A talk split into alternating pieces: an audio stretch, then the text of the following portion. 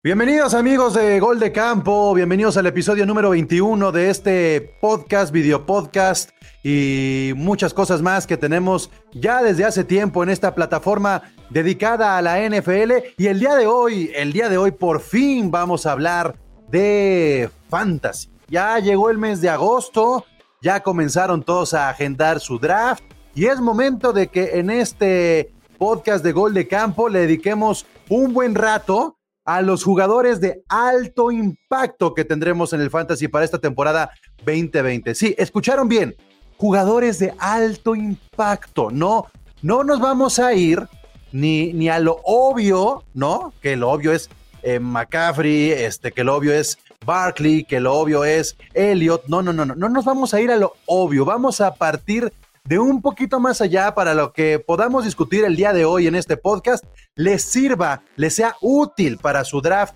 que seguramente ya tienen agendado durante las próximas dos, tres, cuatro semanas, se me haría ya mucho, pero seguramente les vamos a ayudar y algunos dirán muchas tonterías, otros eh, vivirán en el error, algunos tendrán mucha suerte y el tiempo les dará la razón. Mi nombre es Pablo González, bienvenidos a Gol de Campo ¿Qué tal si comenzamos? La NFL vive aquí. La comunidad más grande de fanáticos con representantes de todos los equipos. Somos Gol de Campo. Gol de Campo, www.goldecampo.com.mx. En Twitter estamos como arroba Gol de Campo. En Twitter y en Facebook estamos como Gol de Camp.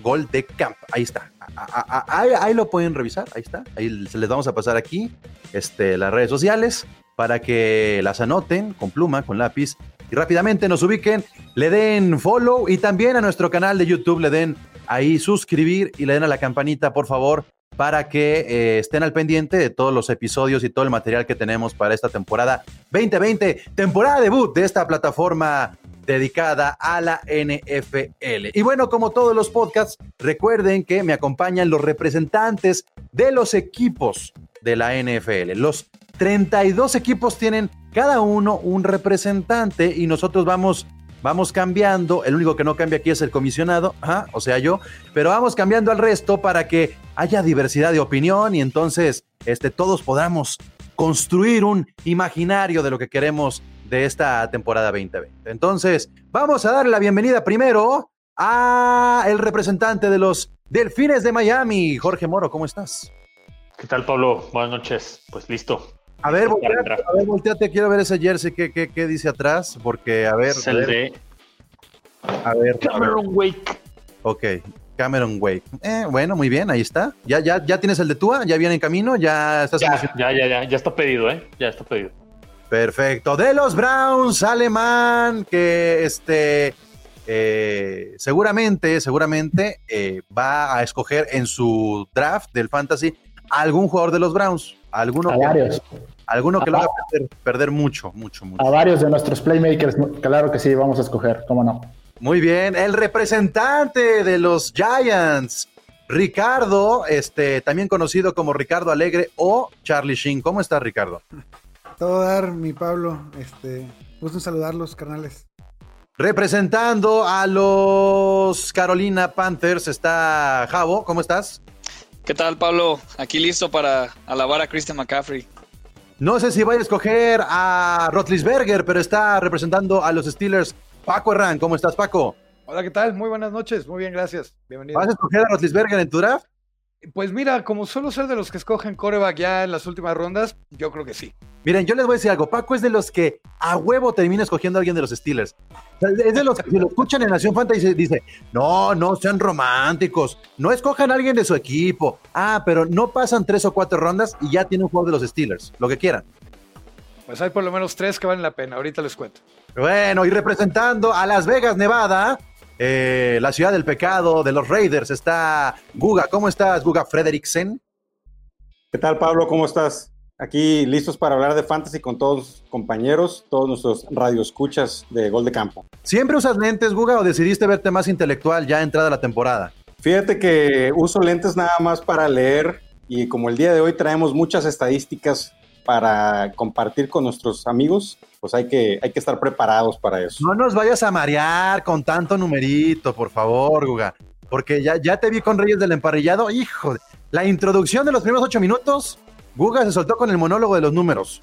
No, es, es, es parte de, es parte de mi Pablo. Hay que, hay que, hay que dar este, la opinión sustentada eh, en algo.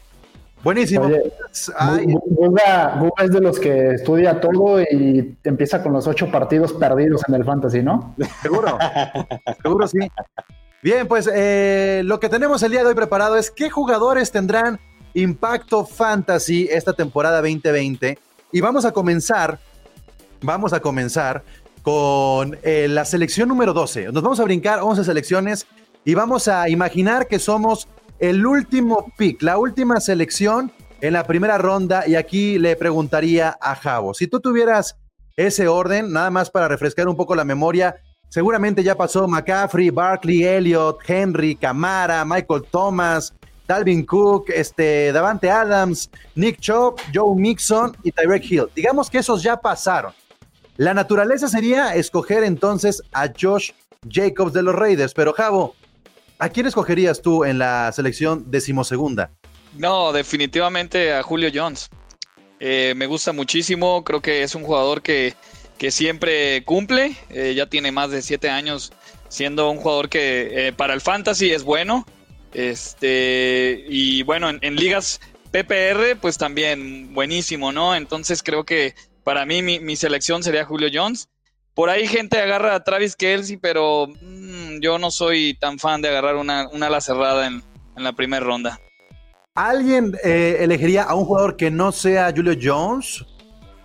A ver, eh, seguramente se va a ir con, con el del Josh Jacobs, ¿verdad? Eh, es correcto, Pablo. Josh Jacobs eh, definitivamente eh, tiene una o tiene una ADP precisamente en ese lugar o una posición más arriba. Es un jugador que más allá de que está en el equipo por el cual eh, yo lloro todos los, todos los domingos de NFL, eh, es un jugador que es muy interesante. Eh, tuvo una muy buena temporada y esta temporada está preparando para, aparte de ser un- un- una amenaza eh, terrestre, va a ser una amenaza aérea también, ¿no? Va, va, le están incrementando sus repeticiones en tema de pas- jugadas de pases atrapados. Sorpréndame a alguien, por favor. ¿Por qué nadie me quiere sorprender el día de hoy? Están yendo por el numerito, se están yendo por lo aburrido, por el ranking que todo el mundo conoce. Entonces, sorpréndame, por favor, equipo de gol de campo, porque si ustedes no me van a sorprender, yo sí los quiero sorprender en esos primeros picks. Digo, yo también tendría a Julio Jones. Yo también tendría a Julio Jones. Pero quiero poner sobre la mesa como selección número 12 a Miles Sanders de Filadelfia. Mira, yo te iba a comentar ahorita, Pablo, que más que, que- ver a qué jugador en específico te, vas a llevar, tienes que saber que en, en la doceava selección te va a tocar una luego, luego otra vez y te vas a tener que esperar 23 picks para que te vuelva a, a tocar. Entonces, tienes que armar tu equipo. Yo, yo agarraría dos corredores. Puede ser este, Miles Sanders sin problema. Eh, con una combinación ¿Agarrarías, de. agarrarías, este, dos corredores, Ricardo, a pesar de que ya te tocaría probablemente un rankeado en 8 y 9? ¿No te irías por ningún eh, receptor para tener tal vez un top 3, top 4? No, incluso aunque estuviera Julio, yo creo que, que puedes encontrar en rondas posteriores mucho más valor en, en receptores que lo que vas a encontrar en, en corredores. O sea, todo es un costo de oportunidad. Si te llevas ahorita a Julio, significa que te vas a quedar solo con un corredor y el próximo que escoges, pues ya va a ser eh, por ahí del trigésimo sexto pick. Entonces son jugadores ya pues que no te van a ayudar a, armar ese core de, de, de, de, playmakers que necesitas. A ver, a ver, equipo, no estamos siendo injustos con la movida de DeAndre Hopkins, que tal vez los últimos 3, 4 años lo hubiéramos tenido dentro de las primeras 10 o 12 selecciones, y ahora que se va a Arizona, eh, creemos que no puede estar en ese top 12. ¿Quién tomaría a un DeAndre Hopkins o lo dejarían para la segunda ronda sí o sí? No, yo sí, definitivamente. Definitivamente, me, si ya me agarraron a Julio Jones, yo me iría por DeAndre Hopkins. Creo que va a tener todas las posibilidades, toda la oportunidad en una ofensiva renovada, con un buen ataque terrestre. Tiene buenos acompañamientos en, en los receptores de tal manera que creemos que va a repartir muy bien el juego este Murray. Y como decía Rick, normalmente pues en esas últimas rondas rápidamente agarras dos jugadores. Eh, yo generalmente trato de balancear y entonces además de, de Andre Hopkins me iría por un corredor. Y hay varios que están ahí en la lista en los primeros lugares, Mixon, Drake, Chubb, Jacobs a lo mejor. Pero no hay que olvidar que el corredor de Kansas City, Damien Williams, decidió no jugar esa temporada por el COVID y está Clyde Edwards Heller rankeado entre esos 10 primeros lugares. Así que también es una gran apuesta de un equipo eh, con una gran ofensiva y muy ganador, que probablemente hagan un muy buen tándem esos dos corredores, estos dos jugadores. Ahí, yo, también ahí para complementar un poquito. Yo creo que el pick 12 se puede ver como en el papel como el más afectado de todos. Pero es cierto lo que dicen, o sea, vas a tener la selección 12 y la selección 13. Para mí, o sea, yo mi estrategia en el fantasy siempre es ir primero, al menos en las dos primeras rondas, por un corredor. Yo estoy de acuerdo que el corredor es el que más valor te agrega en el fantasy. Entonces, agarrar un top 12 y un top 13 de corredores, yo dejaría pasar incluso a un Julio Jones, a un Hopkins, este, incluso bueno, un Thomas sabemos que se va a ir antes pero agarrar un, top, un top 10 y un top 11 de corredores, la verdad es que es una buena oportunidad. Yo agarraría, por ejemplo, si estuviera libre, eh, un Nick Chop, un Drake, un Jacobs, los dos seguidos, sin problema. Híjole, ok, ok, lo, entiendo muy bien eso del 12 y 13. Entonces, me gustaría que cada quien diera su, su 12 y 13, más o menos este, dándole el tanteo para ver cuál es el jugador que más repetimos. A ver, Jorge, ¿cuál sería tu 12-13?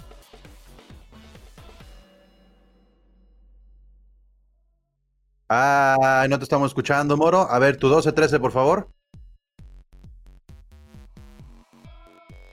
Eh, Mira, mi 12-13 igual sería Josh Jacobs y Austin Eckler, sería el treceavo. Yo comparto la, estrategia de alemán de ir por dos corredores y creo que esos dos estarían libres. Eckler ya sin Gordon, eh, tendría todo el juego para él. Y Jacobs fue una grata sorpresa el año pasado y creo que este año va a repetir. Alemán, tu 12-13. Otro que se mutea, les digo, les digo. Cruzaría los dedos para que llegara Chop vivo hasta la 12, que puede ser. Agarraría a Chop y a Jacobs. Ok, Ricardo, tu 12-13. Eh, yo me llevaba a, Kenyan Drake. Eh, creo que va a tener una. ¿En serio? en serio. Kenyan Drake ahí, seguramente va a estar disponible. Y ya es un volado. No, a Josh Jacobs creo que es el que más se va a repetir. Ok, este. Javier, ¿a quién te llevarías en tu 12-13? No, me tengo que morir con Julio. Eh, me voy con Julio y me voy con Clyde, el, de Kansas. Este, sí, con esos dos me voy. Paco. Pues mira, yo había mencionado a Clyde eh, Edwards Heller, pero además de DeAndre Hopkins, que ya dije también me quedo con él. Joe Mixon, nadie lo ha mencionado, nadie lo ha agarrado, lo agarro yo, sin bronca. Joe Mixon, este, híjole, a ver, ¿en qué, ¿en qué lugar está Joe Mixon, Paco? Porque yo lo tengo rankeado en el 7. Hay que recordar que hay diferentes rankings dependiendo de la plataforma que puedan estar viendo. Yo lo tengo en el lugar número 7. ¿Por qué? Eh, no estoy muy seguro de qué eh, papel vaya a desempeñar, va a desempeñar Chop. Tiene junto a otro gran corredor que es Es que yo tengo a Joe Mixon en el 10, entonces si tú lo tienes en el 12-13, pues ya te lo ganaron. O sea, por ah, eso me brincaba un poco. Ah, vale, vale, vale. Bueno, si no fuera Mixon, como ya tengo a Hopkins, que es de Arizona, no voy a agarrar a Drake. Ay, creo que sí, sería Josh Jacobs con el que me iría. Y Guga, pues ya más o menos adelantaste Jacobs y quién más, 12-13. Eh, eh, igual que mi estimado Rick, Drake, eh, un jugador que mostró muchísimo la temporada pasada, su primer partido con Arizona destrozó a la defensa de San Francisco y en esos ocho partidos demostró mucho lo que, de lo que puede hacer y esta temporada seguirá haciéndolo. Mi 1-2 y repito mi estrategia en estos drafts, en lo que he llevado en la, temporada y lo que yo estoy sugiriendo a todos los, eh, los que nos escuchan es ir fuerte por corredores en sus primeras dos rondas debido a que es la posición que menos profundidad tiene este año y los receptores son muy profundos. Eh, en, en esta temporada 2020.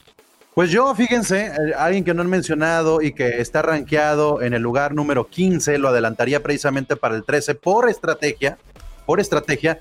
Si están hablando de Josh Jacobs y ya tuviera yo un, un running back, en mi 13 sería Chris Godwin. O sea, sí confío un poco en lo que pueda pasar con Chris Godwin y sí me gustaría que mi 12-13 sea uno y uno por posición y este, tomando en cuenta que ya se fueron Adams, que ya se fueron este, Thomas, que ya se fue en una de esas hasta Julio Jones, eh, que sí me iría por un Chris Godwin. Yo creo que va a ser un jugador que va a ir muy bien con Tom Brady, va a ser su Julian Edelman y, va a cambiar tanto el sistema. Generalmente lo que hacía Brady con Belichick tenía que ver mucho con explotar a corredores dentro del pase corto, irse con su ala cerrada que podía ser un Gronkowski y, había mucha versatilidad en el sistema de los Patriotas. Yo creo que ahora va a ser este, el slot de Chris Godwin y Evans lo va a buscar poco por lo que puede dar el, el brazo de Tom Brady, pero eso es lo que yo podría adelantar. Y vamos a dar un salto, ahora, gran, gran salto, si estábamos hablando de, de los primeros 12, 13 lugares, nos vamos a ir a más allá de, eh, del top 20. Imagínense que ya pasamos las primeras dos rondas y, por ahí ustedes tienen su caballo negro en alguna de las posiciones. Fuera del top 20, fuera del top 20, ¿qué jugador tomarían sí o sí? Porque es más fácil maniobrar ya fuera del top 20. ¿Cuál es ese jugador que van a poner en el post-it y que pongan ahí no matter what fuera del top 20, tomando en cuenta que si ya repasamos los primeros 12 lugares, irían ya Julio Jones, sería eh, Clyde Edwards, Chris Godwin, Travis Kelsey, George Kittle, Miles Sanders, DeAndre Hopkins y Kenny Golladay. ¿Quién sería ese jugador fuera del top 20 al que le apostarían? Ah, Aaron Jones, yo el corredor de Green Bay. O sea, te Aaron Jones, Aaron Jones está dentro del top, está dentro No, del top sí. 20. está en el 21, está en el 21, ¿eh? Pues depende yo de. no lo tengo en mi ranking, yo lo tengo más abajo. Eh, pero bueno, si no es Aaron Jones, Chris Carson. Es ellos dos, eh, los juegos de, bueno, sobre todo la, la parte de los touchdowns, Green Bay. eh, Aaron Jones anotó casi 20 touchdowns el año pasado. Entonces a mí se me haría una, una buena estrategia. O Chris Carson del lado de Seattle. Me imagino Ah, que, ah. que Google lo tienes antes porque estás viendo rankings de PPR, ¿no? Y ahí está mejor rankeado.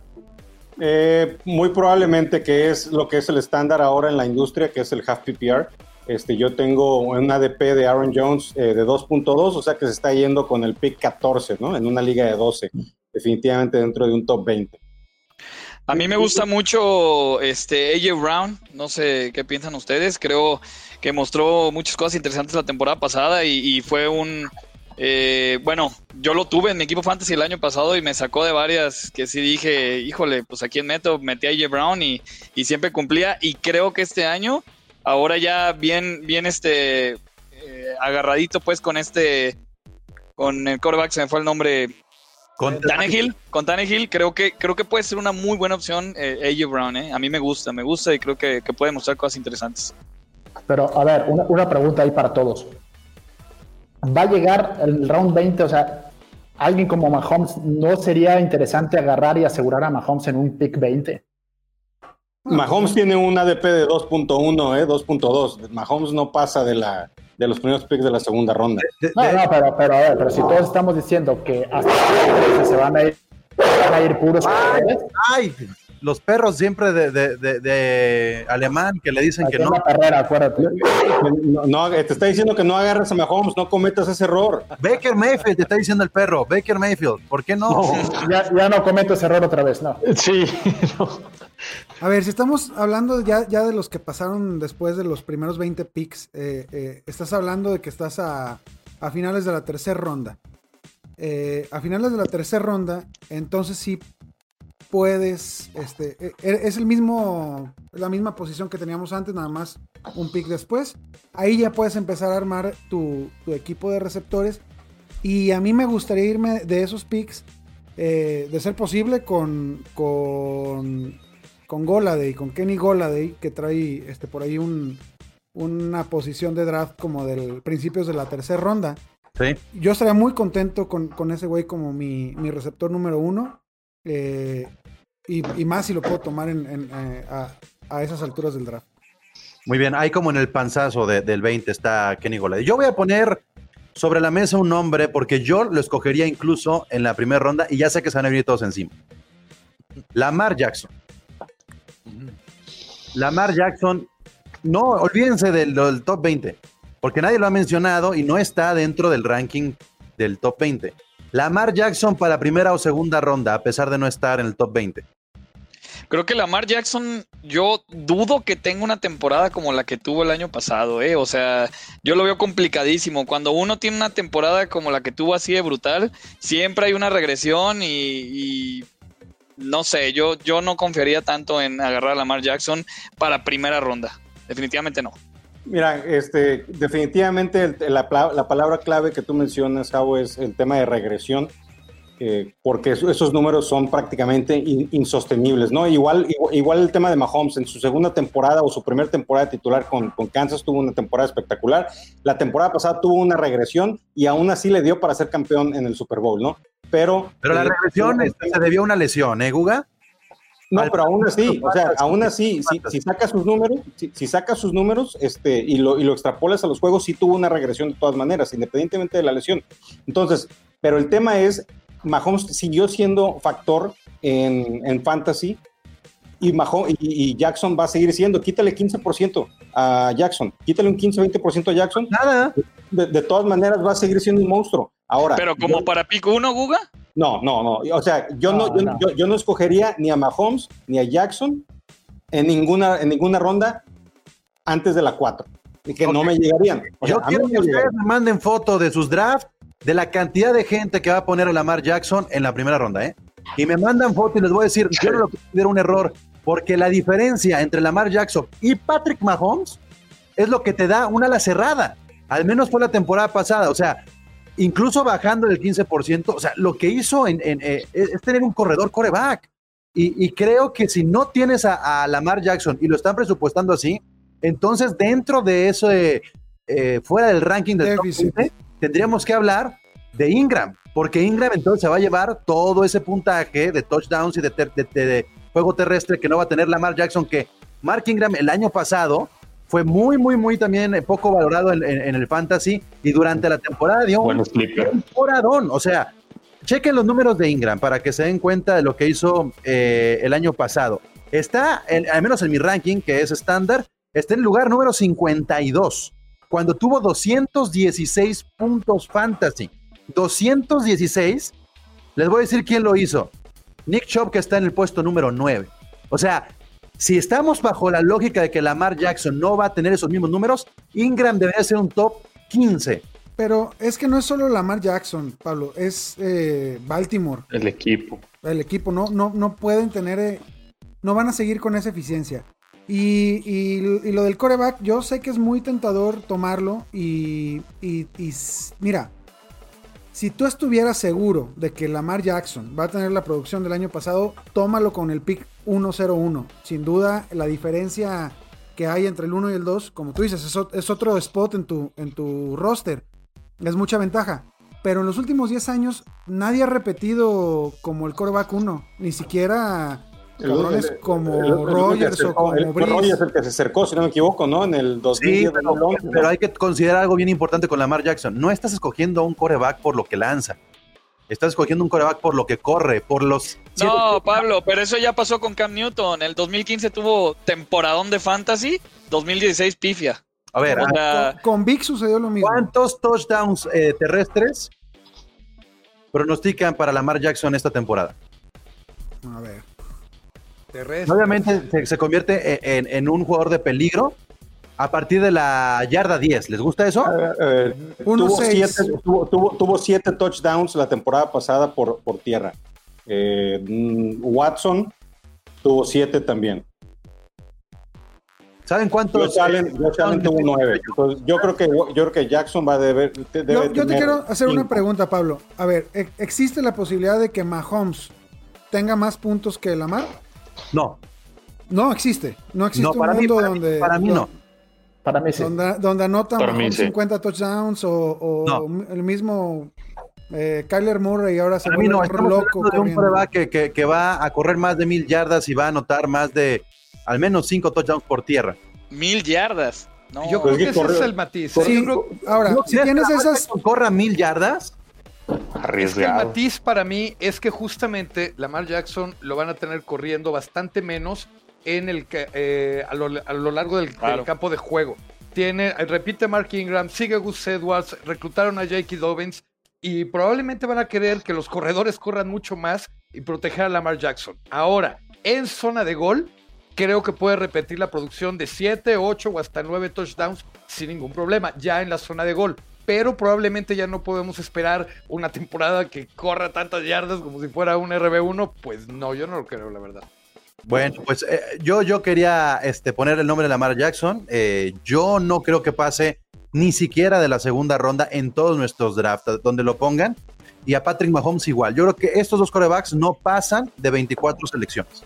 Yo, yo en los drafts en los que yo he estado involucrado en este draft season, eh, el pick creo que más lejano de, o sea, Mahomes se ha ido unos en el- en la primera y otros en la segunda, pero Jackson se ha ido cuando muy tarde en el 2.8, 2.10 más o menos. sí, no, no, de que se lo van a llevar, se lo van a llevar. Nomás yo no me lo voy a llevar. Yo tampoco.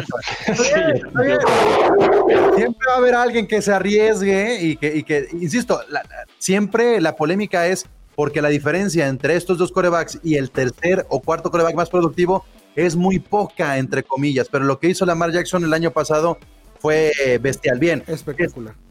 entonces, eh, rápidamente, ese top 3 de jugadores que cada quien pueda lanzar fuera del top 20. Rápido, Guga, ¿cuál es tu top 3 de jugadores fuera de el top 20 de los rankings? Bueno, yo voy a hablar de uno rápidamente que no hemos hablado y que la verdad se ha estado hablando muy poco en la comunidad fantasy. Este señor es AJ Green. Está regresando de una lesión, no jugó la temporada pasada y se está yendo en una ADP de 5.10, está, en la- está al final de la ronda 5. Entonces, es un jugador que no está siendo valorado por lo que en realidad es cuando sus números, la verdad, digo, y nada, esto va a dar un comparativo rápidamente, tiene un historial de 14.8 yardas por recepción, que el único que los tuvo la temporada pasada fue Tyreek Hill. Michael Thomas, líder en recepciones y en yardas, tuvo 11.6 yardas. Davante Adams tuvo 12 y Hopkins tuvo 11.2. Cuando el histórico de AJ Green es de 14.8 y está yendo en la ronda 5. Yo creo que Green es un jugador, no es tu, no es tu receptor número uno, pero es tu receptor 2 o un flex sin ningún problema que te va a estar dando muchos puntos la siguiente temporada. Yo tengo un asterisco así gigante con todos los jugadores de los Bengals, con todos, con todos, con todos. No me da seguridad ni Mixon, o sea, estoy pensando en que es demasiado cambio. AJ Green no estuvo la temporada pasada, el cambio de Andy Dalton, eh, Mixon era seguro, pero también ha tenido sus altibajos. Este, Boyd y Ross son buenos, pero se va a repartir mucho el juego. Ay, a los Bengals les pongo un gran asterisco. Paco, eh, ¿quieres compartir un top 3 fuera del top 20? Sí, mira, eh, está por ejemplo DJ Moore de las Panteras de Carolina, que ahora con Terry, Teddy Bridgewater esperemos que vuelva a renacer ese ataque aéreo y es claramente el receptor número uno. La temporada pasada tuvo buenísimos números y la cuestión es que justamente si tu estrategia es agarrar dos corredores en las primeras dos rondas, en la tercera pues ya estás mirando a ese tipo de receptores, un DJ Moore, Adam Thielen de Minnesota por ejemplo, creo que también sigue siendo una gran opción ahora que no está Stephon Diggs. Ahí está el novato Justin Jefferson, sin embargo creo que Adam Thielen va a seguir teniendo el puesto al receptor número uno. Y agarraría probablemente otra recomendación, alguno de los dos receptores de los Rams, ya sea Coop o ya sea Woods. Cualquiera de esos dos los puedo agarrar fuera del top 20 sin ningún problema. Y si agarraron entonces dos eh, corredores en las primeras dos rondas, ahí tienen tres buenos receptores que pueden agarrar en, ese, en esa posición. Yo tengo, este, Paco, aprovechando a, a- a la voz de los Steelers de gol de campo. ¿Por qué se desconfía tanto de James Conner en estos rankings? Pues fíjate que yo no, yo soy eh, Conner Believer, siempre lo he dicho. Pero no lo he Eh, mencionado en el episodio. No, sí, cómo no, si me tiran carrilla, Guga y Rick todo el rato, por eso. Eh, justamente eh, el sistema de Pittsburgh sigue siendo de el caballo de batalla, va a seguir siendo Conner, tiene un buen respaldo en corredores de bastante confianza, pero con el regreso de Ben Roethlisberger, con adiciones en todas las posiciones, sobre todo la tan buena defensa que tiene, creo que van a regresar a lo básico del sistema de juego de los Steelers de toda la vida, que es una vez que van adelante en el marcador, correr, correr, correr, correr, correr. Y eh, Conner, si no se lastima, va a volver a tener una de esas grandísimas temporadas. De hecho, no lo ha dejado de tener. Lo malo es que se ha lesionado mucho. Pero cada vez que está en el campo, siempre da buenísimos números. Ricardo. Eh, pues sí, se ve que hablamos de fantasy juntos. Eh, mira, el, yo lo que les recomendaría es a quién no agarrar. En esas espérate, rondas. Espérate, espérate con el no agarrar, ese lo vamos en, a ver. en- ahorita en esto, en, en estas eh, etapas de tu draft, te vas a ver con Conner, con Le'Veon Bell, con Todd Gurley, por ahí. Este, no caigas en la trampa. Mejor si armaste tu equipo con dos corredores sólidos al principio, en estas rondas es cuando puedes llenarte de, de valor con jugadores, como ya mencionó el Pax, ¿no? Eh, DJ Moore, Copper Cup, este, carajo, eh, está Allen Robinson, que yo no, no entiendo por qué eh, hay esa falta de respeto pa- para ese jugador que ha demostrado que le pongas el, el coreback más malo que haya, sigue produciendo. Entonces, eh, en estas rondas, tus siguientes tres picks, el 20, el 30 y tantos y 40 y tantos, puedes encontrar mucho valor ahí en, los- en, en ese tipo de receptores. Javo. Eh, pues ya lo había mencionado, me gusta AJ Brown, me gusta, me gusta ese receptor. Eh, voy, a, voy a ponerme la camiseta y sí, de acuerdísimo con Pax y con Rick, eh, DJ Moore, creo que este es su año, entonces este, ténganlo muy presente. Y por último, un jugador que nadie ha mencionado, pero también que creo que, que puede ser muy bueno, así como para tenerlo de flex, Calvin Ridley. Creo que tiene, tiene todas para, para tener un muy buen año de fantasy. Muy bien, muy bien. Sí, creo, creo que. Bueno, quién sabe. Ridley debería, debería tener ese, ese plus este año. Lo hizo muy bien el pasado. Pero también fue tan malo Julio Jones el año pasado que, que no sé si pueda haber también hay un bajón de Ridley y un subidón de, de, de Julio. Eh, Moro. Yo, pues no, no me puedo quedar sin mencionar a alguien de, de mis Dolphins. Yo creo que Devante Parker va a tener un, un buen año. Eh, cerró fuerte la temporada pasada, entonces creo que es algún, es un pick interesante. Eh, otro que tengo aquí anotado es Raheem Mostert, el corredor de los Niners. Eh, ya sin Matt Breida, creo que el juego terrestre va a recaer completamente en él. Coleman lo usan más como para, para pases cortos. Y otro que también me gusta es Cam Akers. Ahora sin Gurley, eh, el juego terrestre de los Rams va a recaer en él y creo que es una buena opción también fuera del top 20. Porque hay puro hater de las alas cerradas. O sea, yo he estado pensando mucho en que eh, fuera del top 20 tiene un valor muy importante este año un jugador como Mark Andrews de Baltimore. Parece ya que soy yo el representante de Baltimore, ¿no? pero, pero Mark Andrews, este, creo que puede tener una gran, gran temporada. Alemán, ¿tú a quién pondrías fuera del top 20 sí o sí o en, en tu equipo? Mira, ahí depende de qué agarre yo en, en, mi ronda 12 y 13. Si tengo dos corredores, agarraría dos receptores. Si tengo uno y uno, agarraría uno y uno. Yo, de receptores, yo tengo acá a, Evans, a Goladay y a Allen. Yo, yo también tengo mucha fe en Allen y también se me hace un jugador ahí medio olvidado que puede dar muchos puntos. Si tuviera que agarrar a un corredor, eh, ahí yo este, me iría por Ingram y ahí debajo de la manga, el as escondido, para mí hay dos jugadores que van a tener un muy buen levantón en puntos de fantasy. Uno va a ser eh, Kareem Hunt, y aparte porque tengo que agarrar a alguien de los Browns. ¿Por qué? Porque Kareem Hunt no jugó siete u ocho partidos la temporada pasada y la verdad es, y la verdad es que violento, violento, como Renato Ibarra, no debería jugar ya Karim Hunt. Guarden a sus esposas, a sus hijas y a sus hermanas. Pero, pero no, yo, yo sí agarraría de pateador. De, pate, de, pateador, de golpeador, de todo. Qué triste, bueno, no debería de jugar. Uno, uno además, que no sé si para, una, para un pick 20, pero alguien que yo también creo que va a tener un buen año, que, va que puede ser ahí un gran regreso, es Leonard Fournette. Bueno, miren, con Leonard Fournette, y lo, y lo han mencionado Su mucho. es malísimo. En Acción Fantasy han dicho que es un volado por dos razones. O porque va ya. A cambiar de equipo. No, es que los Jaguars ya no lo quieren y entonces lo van a explotar y va a tener que tronar todo el cuerpo, pero también Fournette tendrá que demostrar en este último año de contrato que todavía vale para que pueda firmar mucha lana el, el, el próximo año. Y es lo que están mencionando mucho acá Guga, Paco, Hanson, Ricardo y el otro Paco Sendejas. este, en, en Nación Fantasy.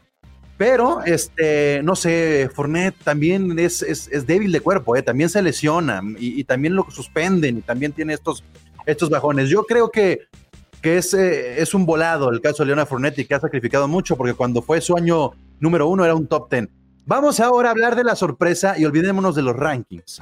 La sorpresa de este año. No quiero que me digan este, McLaurin, no quiero que me digan eh, Jacobs, no quiero que me digan a nadie que ya tuvo un año sólido en la temporada pasada. Quiero que me digan cuál va a ser la sorpresa de este año, no solamente por ser tal vez un novato, sino porque ya se le ve madera y no tenía tal vez cabida en el equipo o porque estadísticamente tiene que tener un subidón.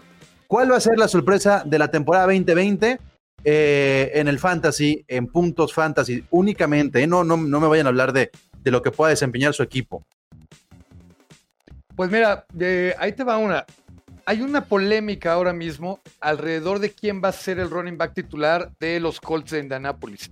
A pesar de que Frank Reich, el entrenador del equipo, está diciendo que va a ser Marlon Mack, va a ser el titular para comenzar la temporada, Jonathan Taylor ha sido el mejor corredor de colegial en las últimas dos temporadas por lo menos. Y justamente el rumor es que va a acabar quitándole el puesto a Marlon Mack y si lo logra, podríamos tener ahí una verdadera revelación que podría terminar a lo mejor dentro del top 10 de corredores esta temporada.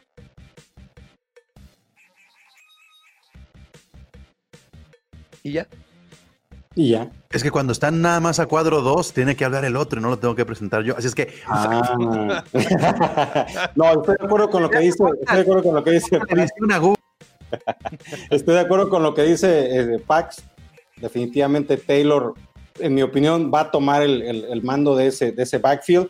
Eh, ese jugador tiene cuerpo de linebacker y corre como si fuera eh, ratero, es muy fuerte y eh, va, va, a tomar el, el mando de, esa, de, ese, de ese equipo que tiene una excelente línea ofensiva y aparte va a estar recibiendo pases del señor Rivers.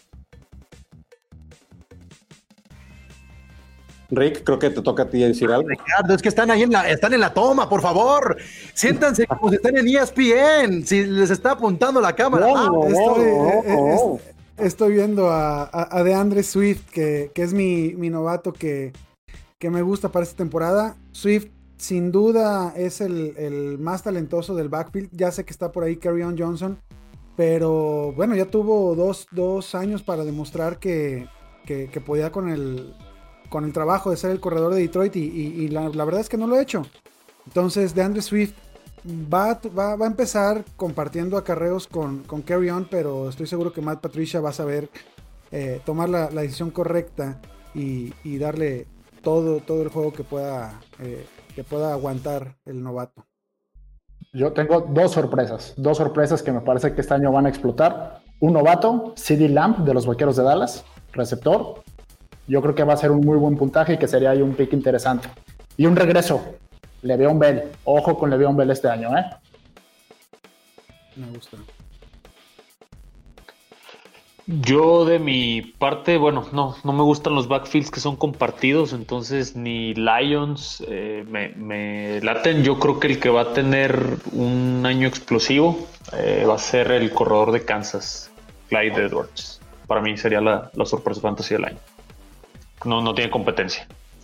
A mí me gusta y, y, más porque este cerró bien y, se ve que, ahora que los Bills es su año, supuestamente, me gusta mucho Devin Singletary. Creo que este año puede ser el, y va a ser la, la, la válvula de escape de, de, Bills. Entonces, yo a muerte con Singletary creo que va a ser un muy buen año de fantasy. Muy buen año.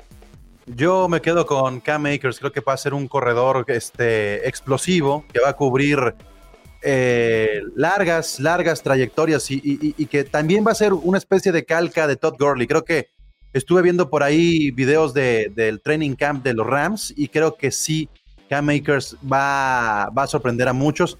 Y si no es Akers, yo pondría a Deontay Johnson de Pittsburgh, creo que también puede ser eh, el jugador que sea de bajo perfil, que toda la atención esté en, en Juju y él tenga que aprovechar, aprovechar al final todo esto. Y ahora sí, ahora sí, prepárense para lo que viene porque llegó el momento de, de jalar, jalar así a esa persona que está en los rankings bien posicionada y decir, pero por ningún motivo tomaría a este jugador, señores.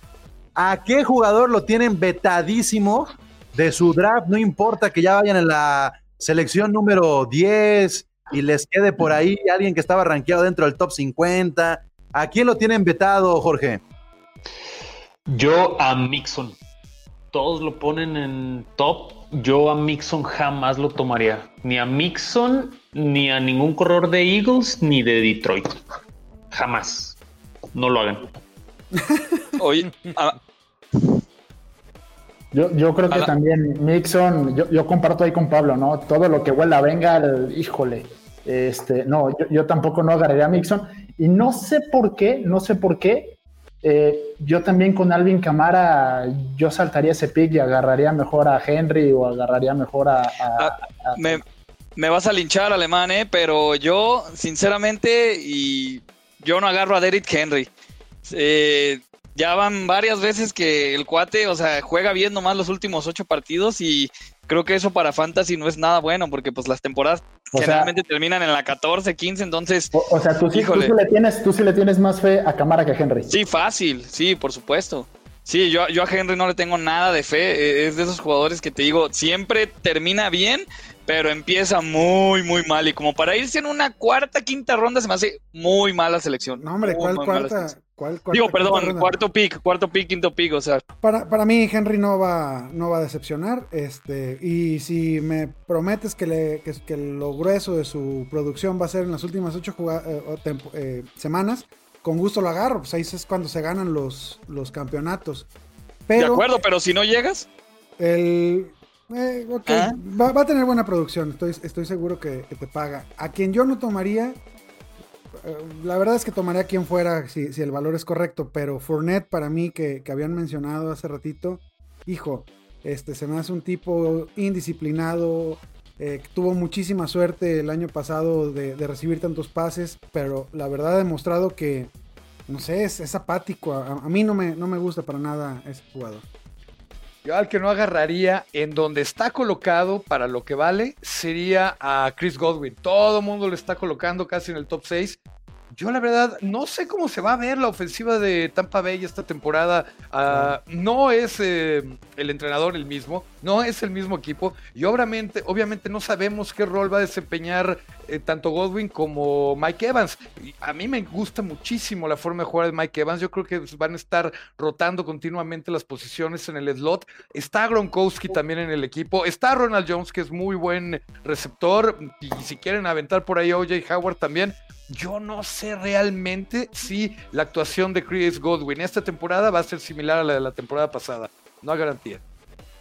Pues yo voy a tomar, o bueno, yo voy a no tomar a un jugador muy popular, especialmente por el equipo en el que juega, que es el señor Amari Cooper. Eh, de mi punto de vista, un jugador que es muy caro en su ADP, que es 3.6. Eh, Dallas tiene un equipo con muchísimas bocas que alimentar. Está eh, Cooper, Gallup, Jarwin, Elliott, acaba de llegar CD Lamb. Tiene, eh, tiene mucho, muchos jugadores eh, a los cuales repartirles juego el señor eh, Prescott. Y el tema de, Cooper, pues tiene un problema con, con los drops, con los balones, eh, que, los pases que, no atrapan, ¿no? Entonces, no es. y y- y lo, lo más importante por el cual no lo tomo, aparte de su precio, es que es un jugador que tiende a desaparecerse. Tiene un partidazo y el siguiente ni un pase, ni un target, este, no, o sea, de repente desaparece, ¿no? Yo, yo estoy muy encabronado con lo que hicieron los Texans. A mí se me hace que, que- lo que hicieron en el offseason eh, eh, va atenta contra el deporte entero. O sea, ¿saben? Es como si tienes a LeBron James en tu equipo y, y lo votas, o tienes a un Cristiano Ronaldo y lo votas, este, o a Federer y eres su papá y, lo votas de tu casa, ¿sabes? O sea, creo que lo que hicieron los Texans es una falta de respote, de, de, También, también. también. Este, y entonces voy a, a- a mencionar a dos jugadores de los Texans. Y uno es Brandon Cooks y el otro es David Johnson.